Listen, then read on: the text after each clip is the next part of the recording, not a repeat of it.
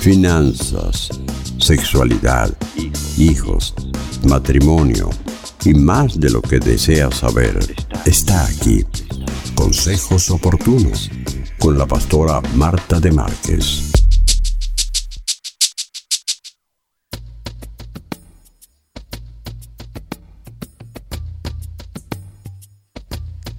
Y viene audiencia día viernes, día de consejos oportunos, así que bueno, para ello recibimos a la pastora Marta de Márquez, quien ya nos acompaña en los estudios y le damos los buenos días. Pastora, gracias por compartir con nosotros este tiempo. Muy buenos días, Joana, y muy buenos días a toda la audiencia. Bueno, hoy un poquito más cálido, eh, dar más, ganas de salir un poquito.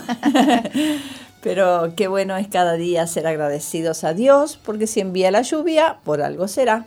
Si envía el sol, por algo será. Así que que podamos disfrutar cada día de nuestra vida y de, la familia con la cual tenemos que convivir.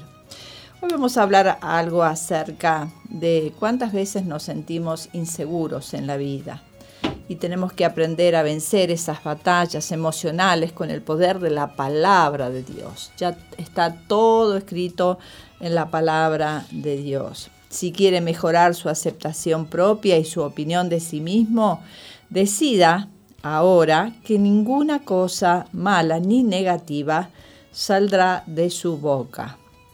Para que, la participación de tu fe sea eficaz en el conocimiento de todo el bien que está en vosotros por Cristo Jesús. La participación de nuestra fe se hace eficaz con el conocimiento de todo el bien que está en nosotros por Cristo Jesús, no en el conocimiento de todo el mal dentro de nosotros. El enemigo quiere que reconozcamos todo lo malo que hay en nosotros, puesto que Él no quiere que la participación de nuestra fe sea eficaz. Él quiere que gastemos cada minuto del día reconociendo con nuestra mente y verbalizando con nuestra boca lo malo que somos. Como acusador de los creyentes, Él trata continuamente de cambiar nuestro enfoque para que, en lugar de concentrarnos de lo que somos en Cristo, estemos atentos y abrumados por nuestras faltas. El diablo quiere bombardearnos con oportunidades para tener pensamientos malos, negativos, acerca de nosotros mismos. De manera que regresemos al patrón de pensamientos que aprendimos cuando éramos niños. De nuevo, caemos en la decepción de que nuestro valor está basado en lo que hacemos y que valemos poco por culpa de nuestras fallas. Una de las razones por la, cual, por la cual es importante no hablar negativamente de uno mismo es porque creemos más lo que decimos nosotros que lo que dicen otros. Pero cuando verdaderamente entendemos quiénes somos en Cristo y veamos lo que Él ha hecho por nosotros a través del derramamiento de su sangre, entonces entenderemos que estamos insultando al Padre cuando meditamos excesivamente en nuestras faltas, fallas y fracasos. El libro de Hechos dice, lo que Dios limpió, no lo llames tú común. Esta es la posición correcta con Dios. Una de las primeras revelaciones que Dios dio en su palabra fue su justicia. Al decir revelación, me refiero a cuando uno entiende algo de repente, hasta el punto que se convierte en parte de nosotros. Es cuando el conocimiento no está solo en su mente. Ya no es necesario renovar su mente porque ya no piensa si es verdad o no. Usted ya está convencido y sabe que la palabra de Dios es la verdad. Yo entendí que era justa en Cristo porque Dios me dio un entendimiento. Al que no conoció pecado, por nosotros lo hizo pecado para que nosotros fuésemos hechos justicia de Dios en él. La justicia como regalo de Dios. Esto dice en Romanos 4, sino también con respecto a nosotros, a quienes ha de ser contada Esto es a los que creemos en el que levantó de los muertos a Jesús, Señor nuestro. Entender que la justicia es algo que es dado. La justicia nos es imputada, acreditada y concedida a causa de nuestra creencia en lo que Dios hizo a través de su Hijo Jesucristo, quien no conoció pecado para que nosotros seamos hechos la justicia de Dios en Jesús.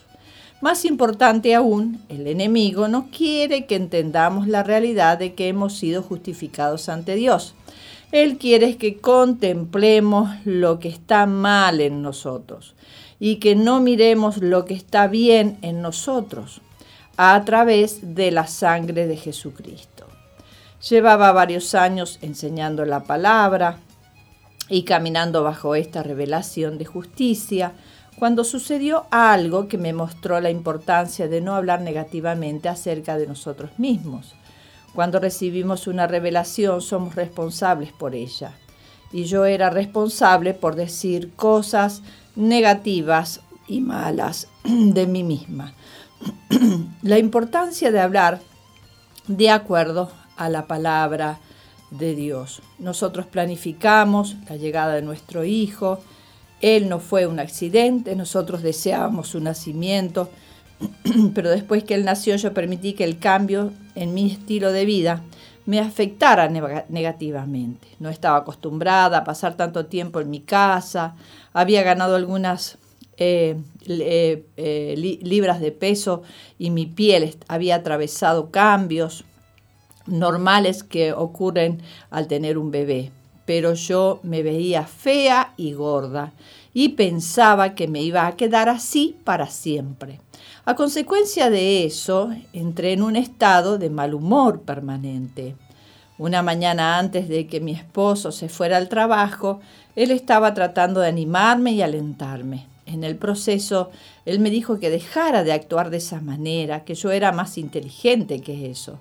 Me enojé con él entonces él dijo otra cosa, yo dije algo y por fin encontré la excusa para hacer lo que tenía deseos de hacer desde hacía muchos años, estallar. Mi trasfondo era sumamente negativo, tenía una boca negativa, pensamientos negativos, una actitud negativa acerca de todo y de todo el mundo, incluyéndome a mí misma. Cuando cometía un error o hacía mal las cosas, me era normal pensar, nunca puedo hacer nada bien, soy tremenda idiota, todo lo que hago está mal todo el tiempo. Después que se fue mi esposo, me quedé sola en la mesa de la cocina dándole el pecho a mi bebé y pensando en lo que acababa de ocurrir. Comencé a decir cosas malas de mí misma Eres una gran tonta, eres un problema. ¿Crees que el estudio de la palabra te va a ayudar? Nada te puede ayudar. Has sido un problema desde que llegaste a la tierra y siempre serás un caso caótico, olvídalo, nunca vas a cambiar. De repente sentí una presencia maligna y sofocante que atravesaba la habitación y se acercaba a mí. Era tan fuerte que casi podía verla. Gracias a mi conocimiento de la palabra de Dios entendí que un poder demoníaco estaba a punto de adherirse a mí a causa de lo que había estado diciendo acerca de mí. Gracias a Dios por la palabra que sembramos en nosotros, porque sin pensarlo, automáticamente comencé a decir en voz alta, yo soy la justicia de Dios en Cristo, yo soy la justicia de Dios en Cristo, yo soy la justicia de Dios en Cristo, yo soy la justicia de Dios en Cristo, su sangre me cubre. De la misma manera que entró la presencia maléfica, retrocedió y la atmósfera de la cocina se aclaró. Sin duda alguna, esa experiencia puso en mí un temor santo sobre la importancia de hablar de acuerdo a lo que dice la palabra de Dios, especialmente lo que dice acerca de mí. En los seres humanos hay una tendencia natural de pensar negativamente, porque el intento del corazón del hombre es malo desde su juventud. Esa tendencia negativa continuará hasta que aprendamos a cambiar nuestra forma de pensar. Dios ha trabajado y me ha cambiado a través de mis estudios de la palabra. He dejado de ser una persona negativa que llenaba su mente de pensamientos malos en sí misma y me he convertido en alguien que no piensa ni habla así más. Por cuál es su, pensamiento en su corazón, tal es él, dice Proverbios 23.7. Le exhorto a que nunca piense ni diga cosas malas de sí mismo la opinión que tenga de usted mismo hará una gran diferencia en oraciones contestadas, en lo que reciba de Dios y en cuanto Dios podrá usarle. Dios es capaz de usarle, pero usted tiene que permitírselo. Permitimos que Dios nos use cuando creemos que Él nos ha hecho dignos de recibir las cosas buenas que nos quiere dar. Permitimos que nos use cuando creemos que somos capaces de hacer lo que Él quiere, porque reconocemos que Él nos capacitará. Aprenda a hablar cosas de usted, usted mismo que únicamente estén basadas en esas creencias. Nosotros le amamos a Él porque Él nos amó primero. Si no permitimos que Dios nos ame, será casi imposible amarlo a Él. Si no llegamos a encontrar paz con nosotros mismos, no podremos amar a otras personas como la Biblia nos pide. Amarás a tu prójimo como a ti mismo. Más que nada, las personas necesitan una revelación personal del amor que Dios tiene por ellos. El amor de Dios es la fundación, Él es el fundamento de nuestra fe. Es lo que nos libra del pecado y nos da la habilidad de ministrar a otros sin temor ni inseguridades. Dios nos creó a todos con la necesidad, el deseo y el anhelo en nuestro corazón de ser amados. La palabra nos enseña que Dios nos ama de la misma forma que ama a Jesús.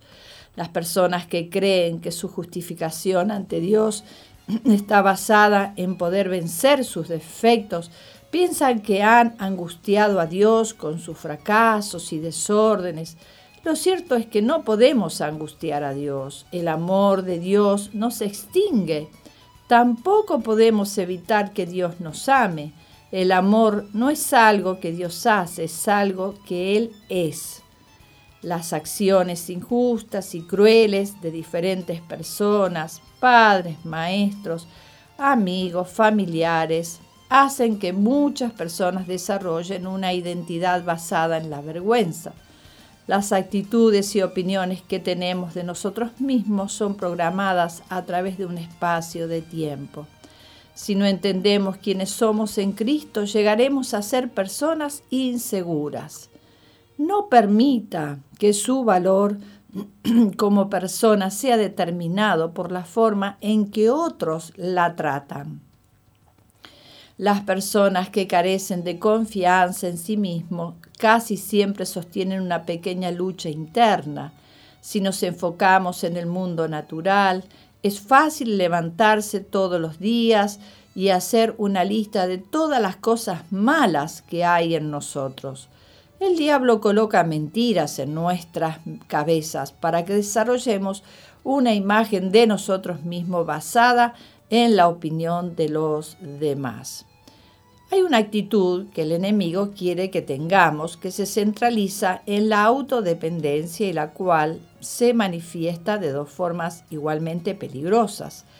No creo que él, a él le interese cuál escojamos, porque ambas actitudes nos mantienen fuera de la voluntad de Dios y nos impiden movernos en el poder disponible a nosotros como hijos de Dios. Ambas actitudes se originan en la creencia que nuestro valor está basado en el yo, en nosotros, y no en Dios. Una actitud altanera, orgullosa, independiente, segura de sí misma y autosuficiente, dice, no importa lo que venga, lo puedo manejar, no necesito a Dios. Muchos de nosotros no creemos que tenemos esta actitud, decimos que necesitamos a Dios, pero esta actitud es revelada sutilmente en nuestras acciones. No actuamos como si necesitáramos a Dios. Como cristianos se supone que no seamos autosuficientes, sino que nuestra suficiencia y confianza sea en Dios. La Biblia nos dice repetidamente que no debemos de tener confianza en nosotros mismos. En cambio, debemos tener confianza en Dios, en que Él obrará a través de nosotros. las personas con la actitud eh, que, en la cual se condenan a sí mismos, ellos están enojados consigo mismos por sus errores y faltas. Se odian y se consideran inútiles, feos y sin valor. Algunos creen ser lo más grande del mundo, mientras que otros se consideran poca cosa. Muchas personas están disgustadas con su apariencia. Se consideran poco atractivos o se han convencido que son feos cuando en realidad son atractivos. El enemigo es un mentiroso. Esto habla en Juan capítulo 8, el arma que él utiliza para distraernos de entender la verdad de quienes somos y de lo que Dios tiene para nosotros en la, es la decepción. Él quiere alejarnos de la vida plena que Dios tiene para nosotros y disminuir o destruir nuestra efectividad para con Dios. Recuerdo una vez que estaba en un culto y el Señor me habló para que orara y llamara al frente a todos aquellos que se sentían feos. Me quedé verdaderamente sorprendida cuando Él me pidió que hiciera eso. En todos mis años, esa ha sido la única vez que he hecho eso. Dije, todos los que se sientan feos, pasen al frente. La respuesta fue enorme. Una joven parecía una modelo de modas. Era bellísima. Fui donde ella para ver si había malentendido mis palabras. ¿Entendiste que la invitación era para los que se creen feos? le pregunté. Lágrimas comenzaron a rodar por sus mejillas mientras contestaba. Toda mi vida he creído que soy fea. Cuando sucede algo así, uno piensa, ¿necesita espejuelos o qué? Pero este caso es un ejemplo perfecto de cómo Satanás engaña. Si el enemigo no lo puede mantener ocupado pensando en sus debilidades, tratará de usar algo que no está mal o algo bueno y le hará creer que está mal. Antes que te formase en el vientre, te conocí y antes que nacieses te santifiqué. Dios no nos creó a usted y a mí, y entonces dijo, creo que ahora te voy a conocer. La Biblia dice que antes que nos formase en el vientre, Él nos conoció y nos aprobó. La Biblia dice en Efesios capítulo 1, se nos dice que Dios nos hizo aceptos en el amado. Eso quiere decir que somos aceptados por Dios a través del sacrificio de Jesucristo. Dios nos aprobó antes de que alguien nos desaprobara.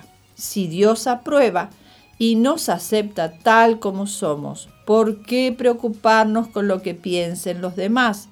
Si Dios es por nosotros, entonces, ¿quién está contra nosotros que pueda cambiar las cosas? Ninguna palabra corrompida salga de vuestra boca, sino la que sea buena para la necesaria edificación, a fin de dar gracia a los oyentes.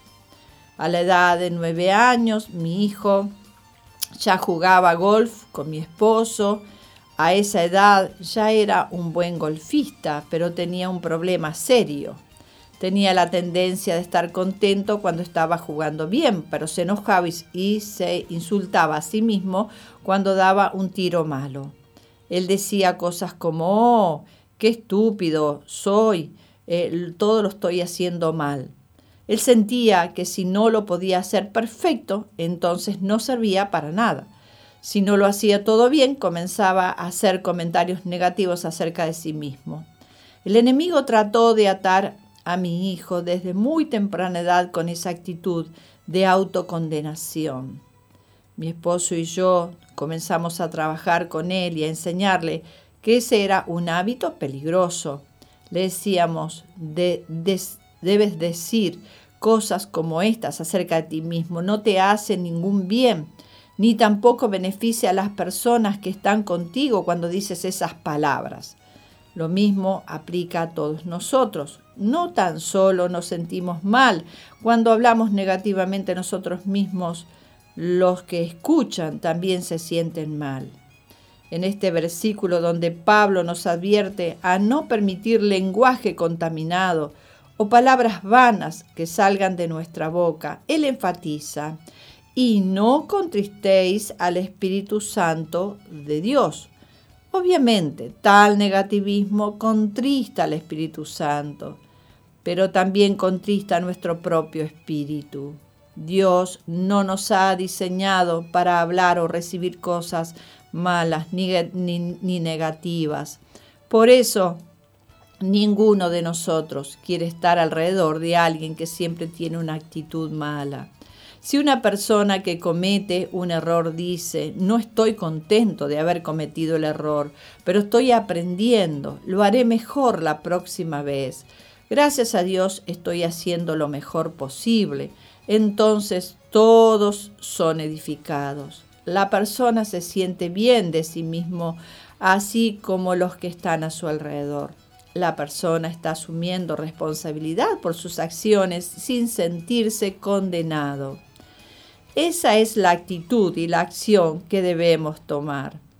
Para enseñarle a nuestro hijo a cómo no decir cosas negativas de sí mismo, se me ocurrió una idea. Bueno, voy a actuar como él para ver si se da cuenta lo tonto que es comportarse así. Comencé diciendo, no seas estúpida, tú sabes que nunca haces nada bien. Entonces mi hijo oyó. Traté de decirlo de nuevo, pero era muy desagradable para mí, aunque no lo creyera. El solo pronunciar esas palabras con mi boca y escucharlas con mis oídos entristecieron mi espíritu. La palabra de Dios dice en Mateo, porque por tus palabras serás justificado y por tus palabras serás condenado.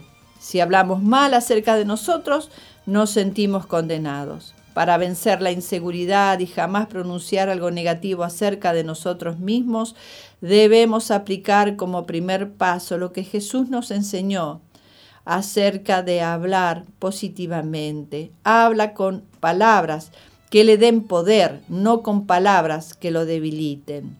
Hermanos, yo mismo no pretendo haberlos alcanzado, pero una cosa hago, olvidando ciertamente lo que queda atrás y extendiéndome a lo que está delante, prosigo a la meta, al premio eh, del supremo llamamiento de Dios en Cristo Jesús. A Dios no le preocupa si alcanzamos la perfección, pero sí le interesa si estamos extendiéndonos hacia la meta de la perfección. La sangre vertida por Jesús nos cubre cuando hablamos y actuamos con la certeza de que Jesús está vivo y está obrando en nuestras vidas, sin importar cuán grande el error que cometemos.